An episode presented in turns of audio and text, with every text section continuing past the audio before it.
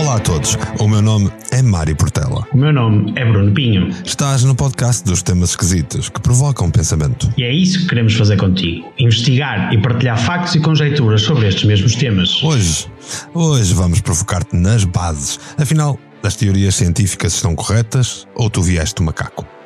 Junta-te a nós nesta aventura que é trazer ao mundo aquilo que não devíamos dizer, aquilo que não interessa que se diga. O que queremos fazer contigo é criar a dúvida, pôr-te a pensar. A pensar e a provocar-te a sair da caixa, mas isso são outros 300 anos.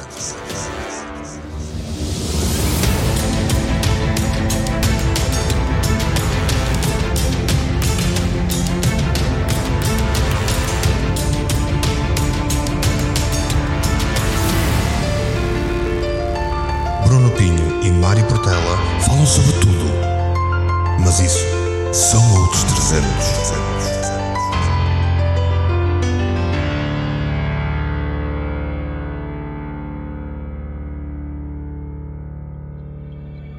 Se gostavas de patrocinar este podcast e, quem sabe, até ter o teu próprio podcast, vem conhecer as condições do canal Portugal Místico. Por um lado, estás a patrocinar o projeto da rádio e, por outro, estás a ingressar num programa de incentivo ao podcast que é único em Portugal. Contacta-me. Bem, no seguimento do que falamos no último podcast, trazemos mais um pedaço de história. Mais um passo para a verdadeira questão. Será verdade a história que nos contaram sobre a evolução humana? A verdade é que qualquer um de nós é exposto a teorias científicas como factos. De acordo com os entendidos mainstream, a teoria científica difere da teoria comum, já que contém em si mesma conceitos científicos que a estruturam. Assim, somos levados a acreditar que as teorias científicas são uma explicação plausível, uma explicação provável. Só que não. Há teorias em que damos como óbvias e certas, ninguém questiona. A teoria da gravidade, por exemplo era um miminho se a teoria da gravidade não fosse real, porque já estávamos todos aí a boiar. Só que a teoria da gravidade mantém-se como uma teoria nos dias de hoje, mas ela foi alterada ao longo dos tempos. Começou em primeiro com Newton, mas foi desmontada mais tarde, refeita até pelo próprio Einstein no Senhor dos Cabelos no Ar. E só no último ano, Verlinde, ou lá como se diz o nome deste senhor, já desconstruiu tudo também e provou que havia erros enormes na teoria do Senhor dos Cabelos no Ar. Ou seja, possui o mesmo nome e todos achamos real desde que ela era newtiana, só que agora ela já foi einsteiniana e agora é verlindiana. O nome é o mesmo, mas nada prova cientificamente como é que de facto funciona a teoria da gravidade. E isto aplica-se a todas as teorias científicas, mesmo a outras que são ensinadas na escola e que se faz um certo papel de parvo se andarmos aí a tentar negá-las. Como eu e tu, Bruno, fizemos no último, quando deixamos assim no ar a estapafurdice de dizer que a teoria de vir do macaco era treta. Ou vamos dizer o nome dela: Teoria da Evolução das Espécies. Ou mais especificamente, teoria da evolução humana. Nós, para falarmos da teoria da evolução humana, precisamos perceber o que é que está por trás de tudo o que aprendemos até hoje, nos nossos livros, na escola. A minha pergunta é: teorias científicas são factos? 2 mais 2 são 4. Isto é um facto científico. Facto, facto científico. Uma teoria é outra coisa. Mas mais do que dar respostas, acho que é preciso perceber e saber como fazer as perguntas certas. E isto já nos vai dar a nossa primeira resposta. Exato, porque na escola nós aprendemos que o ser humano veio do macaco, ou evoluiu do macaco para ser assim mais correto. Só que nós somos todos menos corretos, Bruno. Tudo aquilo que existe nasceu de uma série de organismos unicelulares que de alguma forma evoluíram numa espécie de sobrevivência do mais forte até o mais apto se tornar aquilo que nós hoje conhecemos como o fim de linha de uma determinada de um determinado ramo da árvore de evolução. Um dos ramos, o primata, digamos assim, sofreu uma evolução por mutações de sorte de um ancestral comum ali há 70 milhões de anos, mais ano menos ano, na época do Paleoceno. Durante 67 milhões de anos, evoluiu muito lentamente até aquilo que nós hoje chamamos de Australopiteco.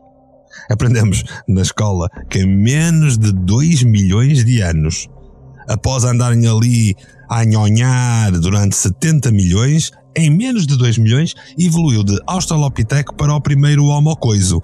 Sim, porque eles são muitos. É o Homo habilis, depois veio o Homo erectus, depois veio o Homo sapiens, e vai saber, e isto aqui é uma cambada de Homo que é para ver quem é que nos lava mais o cérebro.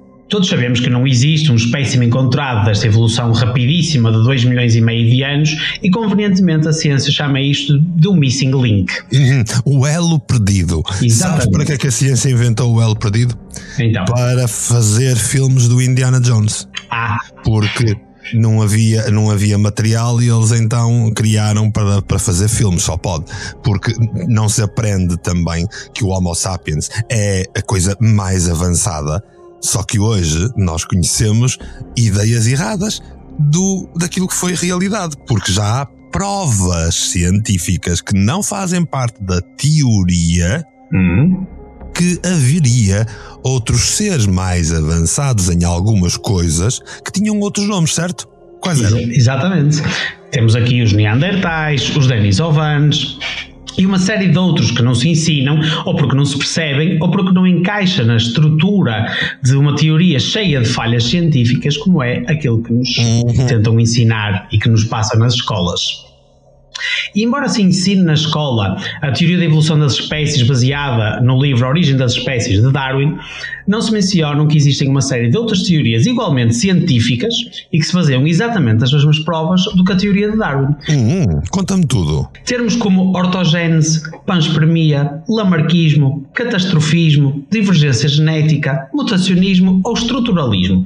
E estes nunca se falam. Alguma vez ouviste falar deles? Olha, eu já, mas vou fingir que não. E, mas eu já, e, e até é interessante porque partilhava contigo aqui uma história.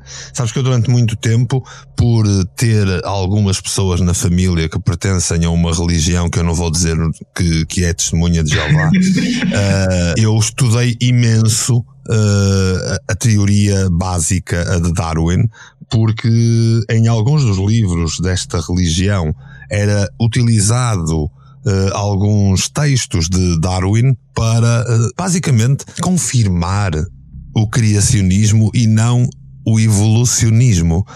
Ora, se os textos de Darwin são assim tão leves, são assim tão fáceis de manipular, eu ainda me pergunto como é que hoje os nossos livros ainda se baseiam na treta da origem das espécies de Darwin, porque até as tretas das religiões conseguem fazer o mesmo. De facto, a ortogênese é importante. A panspermia é aquela que está mais na moda falar, mas não convém muito falar sobre o assunto porque a panspermia pode levar aqui à ideia da existência de vida extraterrestre.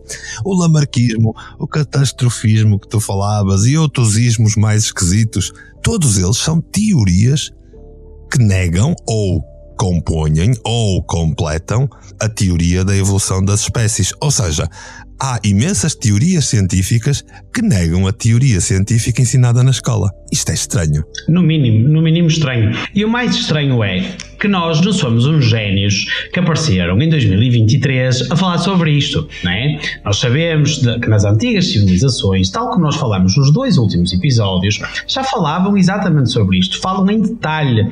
Só que esse detalhe se evita ensinar, se evita mencionar, porque vai levantar uhum. demasiadas questões e demasiada vontade das pessoas quererem saber mais. Porque mais uma vez perguntamos como é que os egípcios fazem, têm aquele tipo de construções, como é que, como é que aquilo acontece há 2500 anos aproximadamente, quando há provas nas fins e nas próprias pirâmides que elas estiveram debaixo do mar. Oh Bruno, pior ainda, eu hoje vi mais um episódio daquelas coisas de Gunung, Gunung com manteiga que nós Gunung falamos. Padang. Gunung Padang. E vi mais dois episódios sobre isso e fiquei bastante agradado pelo facto de uma vez mais os senhores mainstream dizerem que é impossível aquilo que está debaixo do nariz deles.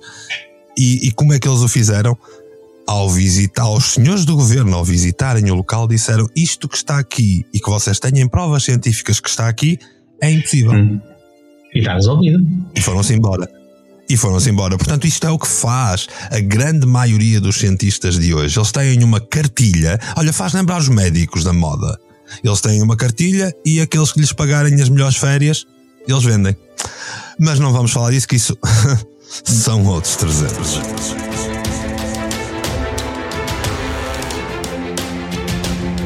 Então, o que é que tudo isto que nós estamos para aqui a inventar uhum. tem a ver com o tema de hoje, Mário? Olha, tem tudo a ver. Nós falamos de sumérios, nós falamos de egípcios, podíamos estar aqui a falar de gregos, romanos, minoicos, goidélicos, milesianos e uma série de outras civilizações que eram dadas como bárbaras que nada sabiam fazer e fizeram coisas, muitas delas bem mais interessantes do que a macacada que nós andamos a fazer nos dias de hoje. Mas olha, na verdade, eu comecei esta a puxar a ideia das teorias científicas porque nós hoje vamos entrar em mais coisas da conspiração. Se as teorias da conspiração são chamadas teorias e as teorias científicas são também teorias. Qual de nós vem, olha, o que nunca pecou que atira pedra. A ideia foi mostrar que pouco ou nada se conhece da história e o pouco que afirmamos nem sequer provas temos. Baseamos-nos sempre apenas naquilo que é útil da história que escreveu quem ganhou a guerra. Imagina falar de Lemúria Atlântida, ou então outras civilizações mitológicas, não sublinhando mitológicas, porque elas são mitológicas para quem as quer considerar mitológicas. Elas são partes de filme de Hollywood, mas isso também o elo perdido ou o missing link dos 2 milhões de anos da evolução da macacada. Certo? Então quer dizer que há 250 anos nós temos um ensino que nos está a ensinar o que lhes apetece e não acompanha as evoluções da própria ciência. Podemos nos basear nas provas circunstanciais, podemos nos basear em teorias, podemos nos basear naquilo que quisermos. Mas, Bruno, vamos aqui focar estas coisas mais fofinhas, que é mais os nossos 300 de hoje, Lemúrias, Atlântidas e isso? Sim, exatamente. Vamos, vamos começar, vamos pegar no que cada um deles, do que estes três que tu falaste agora principalmente, nos trouxeram e nos disseram. Nós conhecemos os locais, conhecemos os detalhes e as vidas dos reis e do povo da Suméria, graças às traduções, os muitos escritos que eles nos deixaram, como falamos no último podcast. Mas esconde-se que nos mesmos escritos falam de reis que duraram mais de 3 mil anos a reinar. Eles é que viviam. Exatamente. Eles é que viviam a vida. Outras histórias das visitas dos deuses que vieram de cima e em como eles nos contavam que esta era a terceira vez que os humanos prosperavam no planeta e como é que isso aconteceu. Em filosofia e outras disciplinas mais teóricas, ensinam-se mitologias e pensamentos gregos e romanos e usam-se essas mesmas obras para ensinar como eles viviam e o que faziam. Hum. São obras respeitadas pela história e pela ciência, mas de onde só tiramos aquilo que nos interessa. Pois. Tens, tens como exemplos importantíssimos como Platão, Diodoro, Heródoto, Heráclito, Pitágoras, Virgílio e mais os outros ílios que lá trabalhavam. Mais uhum. recentemente Freud, Riddle, Einstein e Carl Jung, todos falavam nas suas obras das antigas civilizações, as civilizações idas. Uns falavam da Atlântida, outros falavam da Lemúria, outros falavam da Agartha e até da Hiperbórea, Mário. Uhum. São civilizações estas que, na sua maioria, são chamadas de antediluvianas ou pré-dilúvio. Mas então, que civilizações são estas e o que é que nós efetivamente, além da Suméria, que já abordamos um pouco, o que é que nós sabemos efetivamente sobre elas? Olha, na verdade, sabe-se mesmo, mesmo muito ao contrário daquilo que as pessoas pensam. Eh, quando se fala da Atlântida, sem dúvida nenhuma, vamos novamente cair no Indiana Jones. É sempre importante dizer que há mesmo muita coisa sobre isto. Hum. Mas na grande maioria são conhecimentos de teor esotérico, ou seja, conhecimentos que estão guardados do, da visão, estão guardados do conhecimento geral, do conhecimento do público. Uh, quando falamos disto, uh, podemos pensar na maior uh, divulgadora deste género de coisas, foi Helena Blavatsky, quando criou a Sociedade Teosófica. Mas, olha, podíamos fazer assim. Hoje falávamos das três principais, para provocar aqui uma curiosidade do lado dos ouvintes. E eles de certeza que ouviram falar da Atlântida, mas não ouviram falar da Hiperbórea, se calhar. Portanto, eu irei começar a falar da Hiperbórea. A Hiperbórea foi incluída na mitologia greco-romana e, de acordo com historiadores de renome, a Hiperbórea era uma espécie de ilha gigante que ficaria muito a norte da Europa. O nome, na verdade, Hiperbórea, uh, não é necessariamente o nome que aquele local tivesse. É o nome que os autores se foram referindo a este sítio porque ele ficava entre gelos além bóreas, ou seja, o vento do norte que afeta as auroras boreais. Ele foi descrito como um continente rodeado de altas montanhas de gelo e mar. Olha, para quem gosta, para quem gosta da Guerra dos Tronos, quase faz lembrar, quase faz lembrar esse género de, de paredes de gelo que defendiam o interior. Eram autênticas muralhas intransponíveis de gelo que rodeavam a maior parte daquela ilha e era uma ilha onde o sol brilhava praticamente todo o ano e quando era noite, os deuses brilhavam nos céus em vários tons. Isto hoje nós chamamos de aurora boreal faz mais sentido ser chamado Aurora Boreal também. Hum, sim, lá está. Sabes que eles também falavam dos habitantes. Diziam que os habitantes eram muito altos. Onde é que a gente já ouviu isto? Diziam que os habitantes eram muito altos, cerca de 3 metros, muito pálidos e que fazia lembrar ter sangue azul. Isto porque se viam as veias.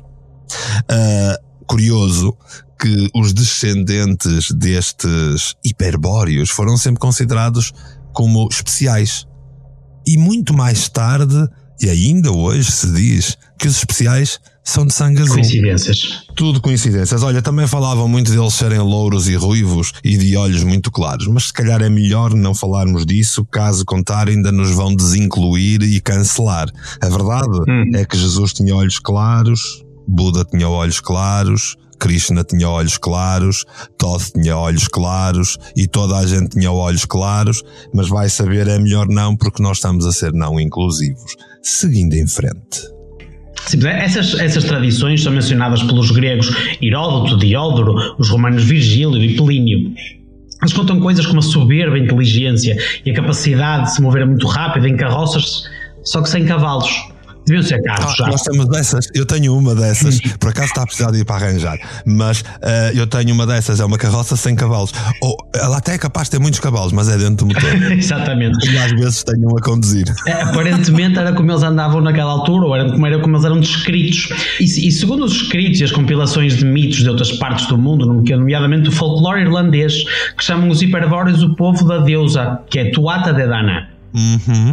E a certa altura, muitos cataclismos se deram que tornaram a zona inabitável. Isto explica-se e defende-se hoje em dia como a mudança dos polos, as alterações do movimento do Sol e grandes inundações de tsunamis. Olha, sabes que falaste aí de Tuata de Danã e isso faz-me lembrar, isso faz-me lembrar uh, um dos livros que eu escrevi que se baseia imenso nesta, neste lado dos goidélicos. E de facto, sabes que há uma história muito interessante. Os Tuata de Danã uh, o povo de deusa, como, como, como isto quer dizer em goidélico, uh, são descritos pelos irlandeses antigos que não são celtas, embora as pessoas confundam tudo, são goidélicos, uh, é um, um, tipo, vamos dizer, cultural completamente diferente, e os goidélicos descreviam que os seus deuses, ou os seus especiais Tuata de Danã, o povo da deusa, chegaram em nuvens. Hum. Sim, chegaram em nuvens cinzentas que uh, aterraram, vamos dizer assim, perto do mar, uh, naquilo que nós hoje chamamos Irlanda, a fugir de um cataclismo que tinha acontecido em terras do norte. Ora, toda a gente sabe que a norte da Irlanda pouco há para mostrar, certo? Bem, a verdade é que quando eles chegaram, e isto é o que nós sabemos, os sobreviventes dispersaram-se pelo norte da Europa e se de um lado na Irlanda se tornaram nas histórias de druidas, nas histórias de goidélicos, se por outro lado ali pela Inglaterra de hoje ou pela Escócia de hoje se tornaram os celtas, noutros sítios deram origem a outras ramificações que, em geral, são apelidadas de arianas mais tarde extremamente procuradas pelos nazis, que deve ser uma coincidência. Claro. Certeza absoluta que isso seria coincidência. Mas não vamos já aos nazis, sabemos lá chegar. Não vamos. Temos tantos episódios preparados exatamente, para depois falar deles. Exatamente. Ora, agora falemos então da Atlântida. O que era Atlântida? O nome Atlântida é dado por Platão nos seus escritos e histórias. Segundo ele, além das colunas de Hércules, que é o nome dado ao Estreito de Gibraltar, viveriam numa grande ilha circular, aqueles a que chama de Atlantes, e porque viviam nos mares da Atlântida, o que hoje nós chamamos de Oceano Atlântico. Portanto, mais um que. É engraçado, é engraçado, não é? Os nomes até condizem. E há muita gente que diz: não, uh, os nomes que nós temos hoje é que deram o nome à Atlântida. Então Platão era, ele era um visionário porque ele já imaginava o que é que nós hoje íamos chamar às coisas. Exatamente. Sabes que as descrições são em tudo semelhantes àquilo que nós vemos nos hiperbóreos. Eles interagiam também com os povos vamos dizer, menos superiores, para não dizer uma coisa mais feia, uhum. mas os Atlantes não eram gigantes. Oh. Eles eram uns gigantes intelectuais, isso sim. Eles ensinavam a fazer mecanismos complicados, em especial para o comércio que eles tinham, uh, e até hoje nós não sabemos muito bem onde é que a Atlântida seria, mas seria além Gibraltar, certo? Se seria além Gibraltar, Poderia ser no Oceano Atlântico ou poderia ser naquilo que hoje se chama o olho do deserto do Saara. Mas isso nós vamos deixar para as vossas investigações. Isto foi tudo muito bonito, até que durante a era das explosões teria sido destruída mais uma vez por tsunamis, por cataclismos gigantes, etc.